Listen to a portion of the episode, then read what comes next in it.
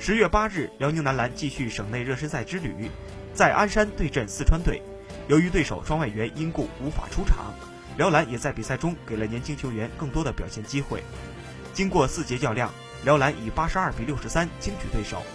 尤其值得一提的是，不同于六号的比赛，直到第四节才得到出场机会。